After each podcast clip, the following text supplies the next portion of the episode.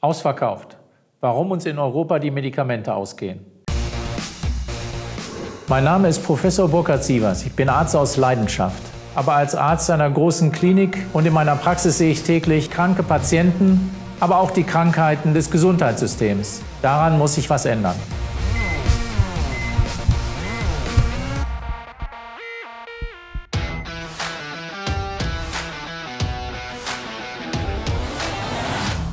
Wieder und wieder schlagen Ärzte und Apotheker Alarm. Immer wieder kommt es europaweit zu Lieferengpässen von Arzneimitteln. Das gilt nicht nur für Massenpräparate wie Ibuprofen oder Blutdruckmedikamente, sondern auch für spezielle Krebsmedikamente und das mit zum Teil erheblichen Folgen für die Patienten. Was können wir tun? Meine Gäste dazu heute Katrin Lubold, Vizepräsidentin der Apothekerkammer Nordrhein und selbst Apothekerin und Dr. Hubert Kranz, Hauptgeschäftsführer des Bundesverbandes der Arzneimittelhersteller. Herzlich willkommen. Vielen Dank. Dankeschön. Frau Lubold, Sie haben ja als Apothekerin Erfahrung vielleicht auch damit, dass es manchmal mit den Arzneimitteln knapp wird und Sie vielleicht die ein oder anderen Präparate, die Sie haben möchten, für Ihre Kundinnen und Kunden nicht bekommen können. Wie stehen Sie dazu? Gibt es das bei Ihnen? Das gibt es alltäglich bei uns. Das Problem ist in der Tat in der letzten Zeit immer größer geworden. Es kommt mittlerweile eigentlich täglich vor, dass wir Patienten nicht so beliefern können, wie der Arzt das auf dem Rezept verordnet hat. Wir versuchen dann natürlich immer nach Ausweichlösungen zu suchen, aber das Prozedere wird eigentlich zunehmend immer zeitaufwendiger und immer komplizierter. Und das gilt nur für Originalpräparate oder auch für Generika? Das sind die Wirkstoffe selbst. Nein, das gilt auch für Generika. Ne? Es ist ja so, dass wir in Deutschland ähm, die Vorgabe haben, diese sogenannten Rabattverträge zu befolgen.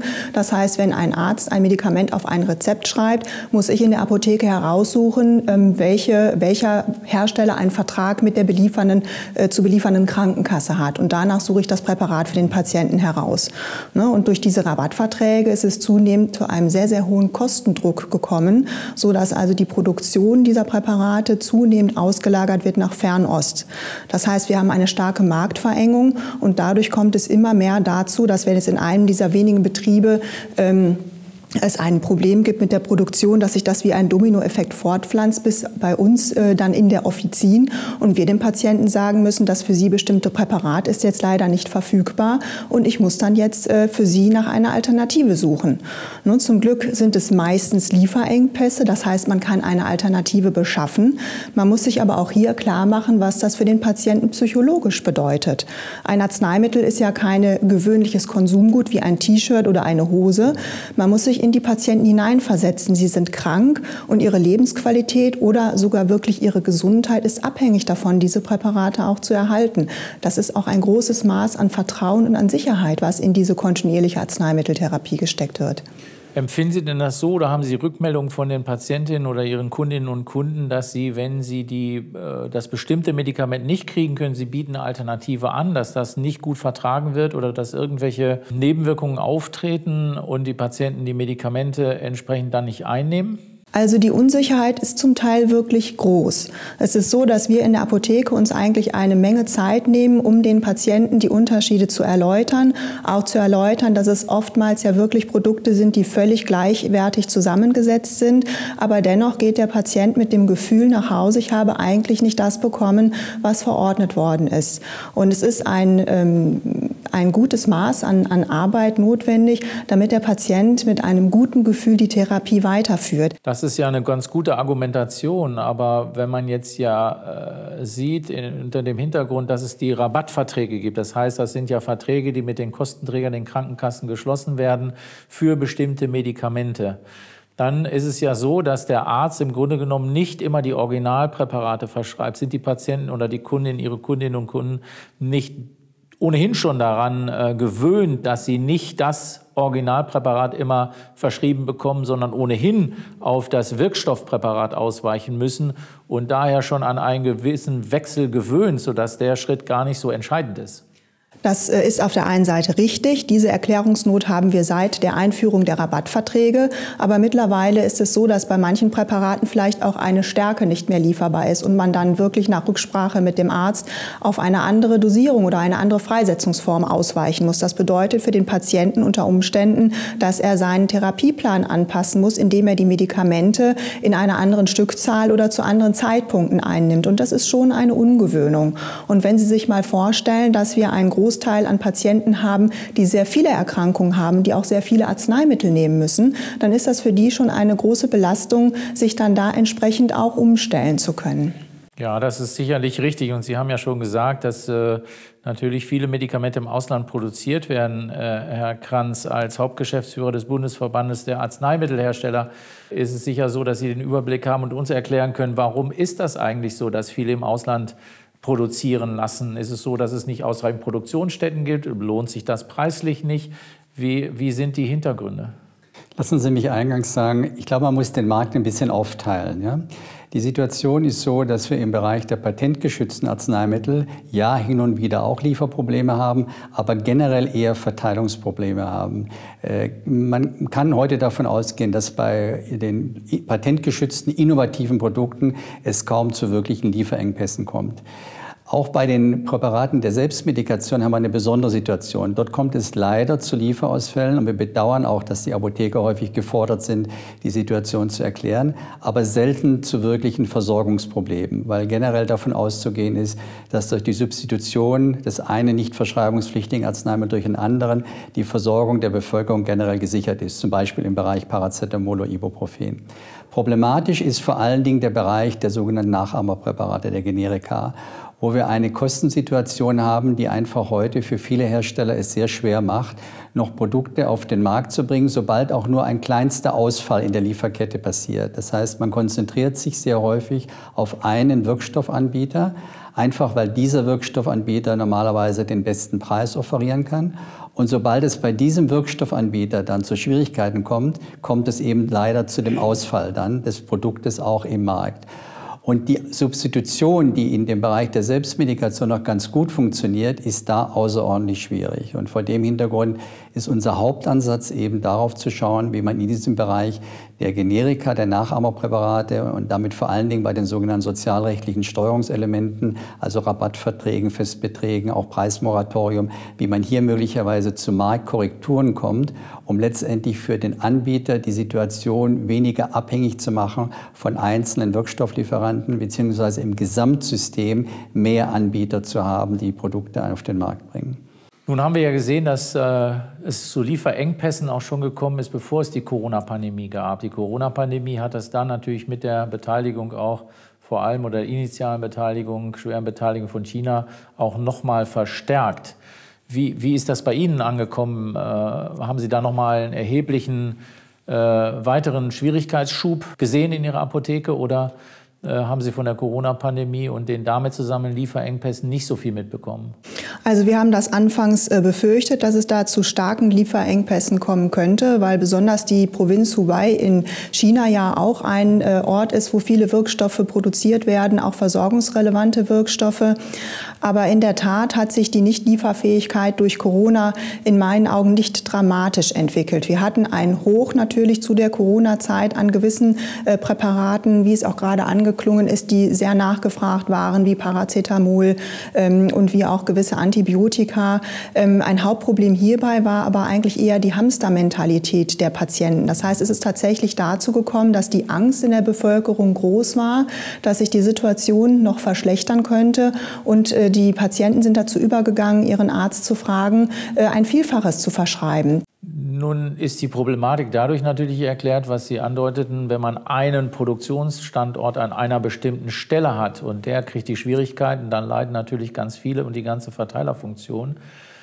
Ähm, inwieweit ist das geplant oder sinnvoll, auch das Ganze zu diversifizieren? Das heißt, auf die Produktionsstätten auf mehrere Örtlichkeiten zu verteilen oder gar einen Teil der Produktion nach Europa zurückzuholen. Das ist eines der Punkte, die ja auch vielfach gefordert werden, wo man sagt, ja gut, äh, dann holt doch ein bisschen der Produktion zurück, zumindest einen Anteil, wo man dann sicher ist, dass Europa gut versorgt ist. Selbstverständlich muss man berücksichtigen, dass die, äh, dass die Arzneimittel produzierenden Firmen Wirtschaftsunternehmen sind. Das sind ja keine karitativen Verbände, die äh, müssen natürlich wirtschaften und haben natürlich auch den Auftrag, äh, äh, Gewinn zu erbringen. Und deswegen sind sie aufgrund äh, der, äh, der Preiskalkulation und Regulierungen, insbesondere auch im deutschen Markt natürlich, ähm, äh, weichen sie aus in andere Länder, wie das auch andere Wirtschaftsunternehmen tun. Aber was gibt es für Lösungsvorschläge, um ähm, den deutschen Markt oder den europäischen Markt zu sichern? Ja, lassen Sie mich erst mal sagen, Versorgungssicherheit ist natürlich auch für uns ein hohes Gut. Ja? Also es ist natürlich schon so, dass wir größtes Interesse daran haben, dass die Bevölkerung umfassend äh, mit Arzneimitteln versorgt wird. Zu Ihren Fragen, ja, wir haben in der Tat auch Vorschläge gemacht, wie man die Produktion in Europa stärken könnte. Äh, das Thema muss man aber, ich sage jetzt mal so sensibel angehen. Ja, es hat keinen Sinn, dass man jetzt einfach sagt, bestimmte Wirkstoffe müssen automatisch in Europa hergestellt werden. Das würde natürlich auch Lieferanten aus außereuropäischen Ländern äh, ausschließen. Das hätte handelspolitische Konsequenzen, die, das muss man auch ganz ehrlich sagen, auch nicht im europäischen, auch nicht im deutschen Interesse sind, weil natürlich auch weiterhin auch gerade deutsche Firmen sehr viel ins Ausland, ins außereuropäische Ausland exportieren. Vor dem Hintergrund muss man einen, ich sage jetzt mal so, intelligenten Ansatz finden, ja, wie man in bestimmten Bereichen äh, korrigieren kann. Aus unserer Sicht wäre sinnvoll, dass dann, wenn ein Hersteller in Europa und auch in Deutschland damit produziert, entweder die Wirkstoffe oder auch Hilfsstoffe oder die Fertigprodukte, dass er dann einen sogenannten Aufschlag bekommt auf seinen Preis, den er mit den Krankenkassen abrechnen kann.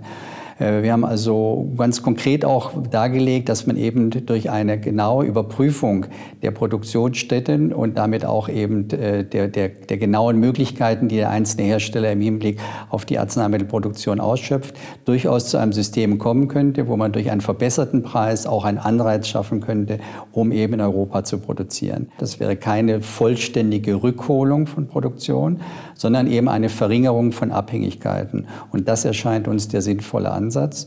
Und wenn äh, der politische Bereich oder das politische Umfeld bereit wäre, diese Art von, sagen wir mal, Zusatzaufschlag oder einen Aufschlag, einen Bonus zu geben für eben Produktionsaktivität in Europa, dann meinen wir, dass es auch zu einem besseren System kommen könnte wäre auf jeden Fall ein relativ transparenter und recht schnell umsetzbarer Vorschlag.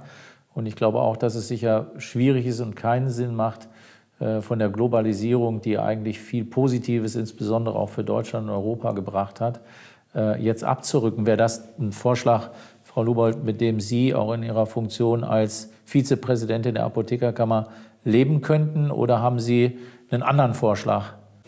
Also definitiv ist es so, dass ähm, es begrüßenswert wäre, wenn es wieder Produktionsstätten gäbe, die auch hier wären. Ähm, dass das nicht ähm, lückenlos umsetzbar ist, das ist ähm, uns auch bewusst. Ich glaube, es ist wichtig, dass wenn diese Rabattverträge weiterhin greifen, dass äh, die Anbieter aber ähm, im Grunde genommen transparent arbeiten müssen. Es wäre begrüßenswert, wenn die mit Wirkstoffherstellern zusammenarbeiten, ähm, die unterschiedliche Standorte haben, so dass es also nicht passieren kann, ähm, dass wenn also ein Wirkstoffhersteller ausfällt, dass dann wieder die ganze Produktionskette zusammenbricht. Und es ist in meinen Augen auch wichtig, dass man weiß, wo der Wirkstoff herkommt. Wir haben vor zwei Jahren Probleme gehabt mit einem Blutdruckmedikament, was verunreinigt gewesen ist. Das hat zu großen Unsicherheiten geführt und es war wochenlang überhaupt nicht ganz klar, klar, welche Produkte betroffen sind, weil gar nicht so schnell aufgeschlüsselt werden konnte, offenbar, ähm, wo die Produzenten ihre Wirkstoffe denn nun in dem Einzelfall herbezogen haben. Dafür würden Sie auch sorgen? Na, grundsätzlich ist die Transparenz eigentlich da, aber sie war bisher nicht so ganz vorhanden, sage ich jetzt mal so, weil natürlich durch die Zulassungsunterlagen schon auch erkennbar ist, wo produziert wird. Aber in der Tat sind Fälle aufgetreten, ich sage jetzt mal so, wo das Gesamtsystem nicht darauf ausgerichtet war, genau dann auch die ganzen Ketten äh, sofort zu erkennen und wo eben ein bestimmter Wirkstoff hergestellt wurde. Vom Grundprinzip her ist es aber durchaus so, dass wir eben auch dafür eintreten, dass man durch, äh, aus unserer Sicht vor allen Dingen auch die Mehrfachvergaben, ja, dass man also mehrere Hersteller äh, involviert dann bei den Produkten, die erstattet werden, dass man damit auch zu einem System kommen könnte, wo man eben letztendlich auch mehrere Wirkstoffhersteller dann dahinter hat und damit eben weniger Abhängigkeiten dann von einzelnen Herstellern. Transparenz ist Teil des gesamten Systems. Transparenz alleine führt noch nicht dazu, dass wir mehr Produkte haben, aber es ist ein wichtiges Teilelement. Was würden Sie sich denn konkret von der Politik wünschen oder was würden Sie fordern, damit Sie Ihren Vorschlag tatsächlich auch umsetzen können? Es fängt an einfach mal mit dem Bewusstsein des Problems, auch was wirklich dahinter steht. Ja? Was wir im Augenblick sehen, ist mitunter, dass man doch sehr an der Oberfläche versucht zu korrigieren oder Maßnahmen zu ergreifen. Zum Beispiel, indem man Verpflichtungen abgibt zu mehr Lagerhaltung, äh, zu wie immer gearteten äh, äh Kontingentierungen, Kontrollen, was das gesamte Verteilungssystem betrifft. Ähm, aus unserer Sicht ist eben wichtig, dass man die Gründe für die Lieferengpässe auch berücksichtigt. Und die liegen eben aus unserer Sicht in dem gesamten auch ökonomischen System. Natürlich auch in der globalen Vernetzung. Aber die hat, wie Sie das ja auch schon richtigerweise gesagt haben, auch grundsätzlich viele Vorteile. Also ist die Frage, wie man in diesem ökonomischen System sinnvollerweise ansetzen kann. Und da ist eben in der Tat aus unserer Sicht wichtig, und das kann man letztendlich auch eben nicht leugnen, die Bereitschaft, gerade auch im Bereich der Generika, mehr zu bezahlen. Ja? Man kommt da nicht umhin. Wenn man im Augenblick eben das Preisniveau sich ansieht, ist es so, dass viele Produkte auf der Herstellerabgabeseite mit Preisen veräußert werden von weniger als einem Euro pro Packung. Also viele Antibiotika werden mit weniger als sechs Euro Cent pro Tablette ja, abgegeben. Und das ist einfach ein Preisniveau, wo man eben, äh, das ist ja, denke ich, bei vielen auch einsehbar, nicht sinnvollerweise langfristig operieren kann. Und das geht eben Hand in Hand dann mit dieser starken Abhängigkeit von den günstigsten Anbietern. Und um eben mehr Diversifizierung zu schaffen, brauchen wir ein intelligenteres System eben der Abhängigkeitsreduzierung. Und das ist eben letztendlich verbunden dann mit einem System, was bei diesen sozialrechtlichen Steuerungselementen, Rabattverträgen ansetzt. Aber Herr Kranz, ist es denn so, dass wir in Deutschland besonders mit diesen äh, Billigpreisen gebeutelt sind? Das ist im europäischen Ausland schon ganz anders. Wie man hört, sind die Medikamente ja da deutlich teurer bewertet. Äh, insofern gibt es vielleicht in anderen Ländern so das Problem gar nicht. Ja, man muss fairerweise sagen, eben jedes System in Europa ist ein bisschen ein eigenes oder sogar global, ja, weil natürlich von der Zulassung her sehr viel Vereinheitlichung da ist in der Europäischen Union. Wenn es zu Fragen der Erstattung und der Preisbildung kommt, ist es sehr stark abhängig von nationalen Gegebenheiten. Äh, der generische Bereich ist in äh, Deutschland, ich glaube, das ist eine korrekte Betrachtung, wirklich in Anführungszeichen ausgequetscht worden. Dort hat man durch die äh, Maßnahmen, die man getroffen hat, eben letztendlich ein extrem starkes Wettbewerbsumfeld geschaffen, was ja im Prinzip auch nicht schlecht ist, muss man fairerweise sagen. Aber hier, denken wir, das ist korrekt zu sagen, zu einer Überentwicklung geführt hat. Und deswegen ist in der Tat das Preisniveau in Deutschland in diesem Segment besonders niedrig. Und vor dem Hintergrund ist das ein besonderer Ansatzpunkt. Man muss aber auch fairerweise sagen, es gibt natürlich auch Lieferengpässe in anderen Ländern und die Ansatzpunkte für Lösungen sind dort häufig auch ein bisschen anders gelagert. Ja? Aber ähm, ist generell unsere Auffassung, das Problem der Lieferengpässe, gerade im Bereich der bekannten Substanzen, ist ein europaweites. Der Ansatz für die Lösung ist häufig eher ein nationales, weil es eben doch sehr stark abhängt von den nationalen Gegebenheiten. Frau Lubold, würden Sie sich auch wünschen, dass die Generika etwas aufgewertet würden? Würde das Ihrer Meinung nach auch das Problem lösen oder vielleicht entschärfen? In meinen Augen ist ähm, das, was gerade gesagt worden ist, genau richtig. Wir sind ein bisschen ausgequetscht worden oder wie ich immer mal sage, die Schraube ist ein bisschen zu weit gedreht worden, bis das Gewinde gebrochen ist. Das ist sicherlich ein wichtiger Faktor. Es ist aber auch ein wichtiger Faktor, dass wir in der Apotheke ähm, im Grunde genommen von Bürokratien ein bisschen befreit werden. Ähm, es ist so, dass wir mittlerweile ungefähr 10 Prozent unserer Arbeitszeit darauf verwerten, solche Lieferengpässe äh, auch formal in der Apotheke zu bearbeiten. Den Patienten zu beraten ist eine Sache. Das ist uns sehr, sehr wichtig und die Patientensicherheit ist immer das Hauptaugenmerk. Aber letztendlich muss das alles auch personell irgendwie verarbeitet und gestemmt werden. Und wir würden uns wünschen, dass wir einfach auch, dass unsere Kompetenzen stärker ausgeschöpft werden, dass wir ähm, größere Spielräume haben, in dem, wie wir von den vorgegebenen Abgaberangfolgen äh, abweichen können, wenn, wenn eben ein Lieferengpass äh, besteht. Das ist in meinen Augen ganz wichtig, um dann auch wirklich schnell handeln zu können und auch um im Grunde genommen im Gefüge Arzt, Patient, Apotheke eigentlich für, für kurze Wege zu sorgen. Und ein weiter wichtiger Aspekt ist, dass wir ähm, dann auch einen Schutz vor Regressen durch die Krankenkasse haben. Es kann nicht sein, dass wir dem Patienten unbürokratisch und schnell helfen und dann hinterher die Rechnung dafür nicht beglichen bekommen. Absolut richtiger Einwand. Wichtiges Thema und ich denke, man ist äh, mit den Überlegungen äh, sicher auf dem richtigen Weg, denn wichtig ist, dass wir in Deutschland und Europa natürlich die Medikamentensicherheit und Versorgung ähm, zu einem natürlich auch adäquaten Preis bekommen. Es funktioniert eigentlich immer nur dann gut, wenn alle zufrieden sind, die Patienten, die Apotheker, die Ärzte und natürlich auch die Arzneimittelindustrie, damit sie nicht abwandert, damit sie auch Standorte nach Europa oder nach Deutschland wieder zurückverlagern kann. Aber auch dafür müssen entsprechende Rahmenbedingungen natürlich von der Politik geschaffen werden. Ich danke Ihnen herzlich fürs Gespräch. Danke auch. Dankeschön. Fazit ist, Lösungsvorschläge liegen auf dem Tisch. Nun ist die Politik gefragt, um zukünftige Lieferengpässe von Arzneimitteln in den Griff zu bekommen.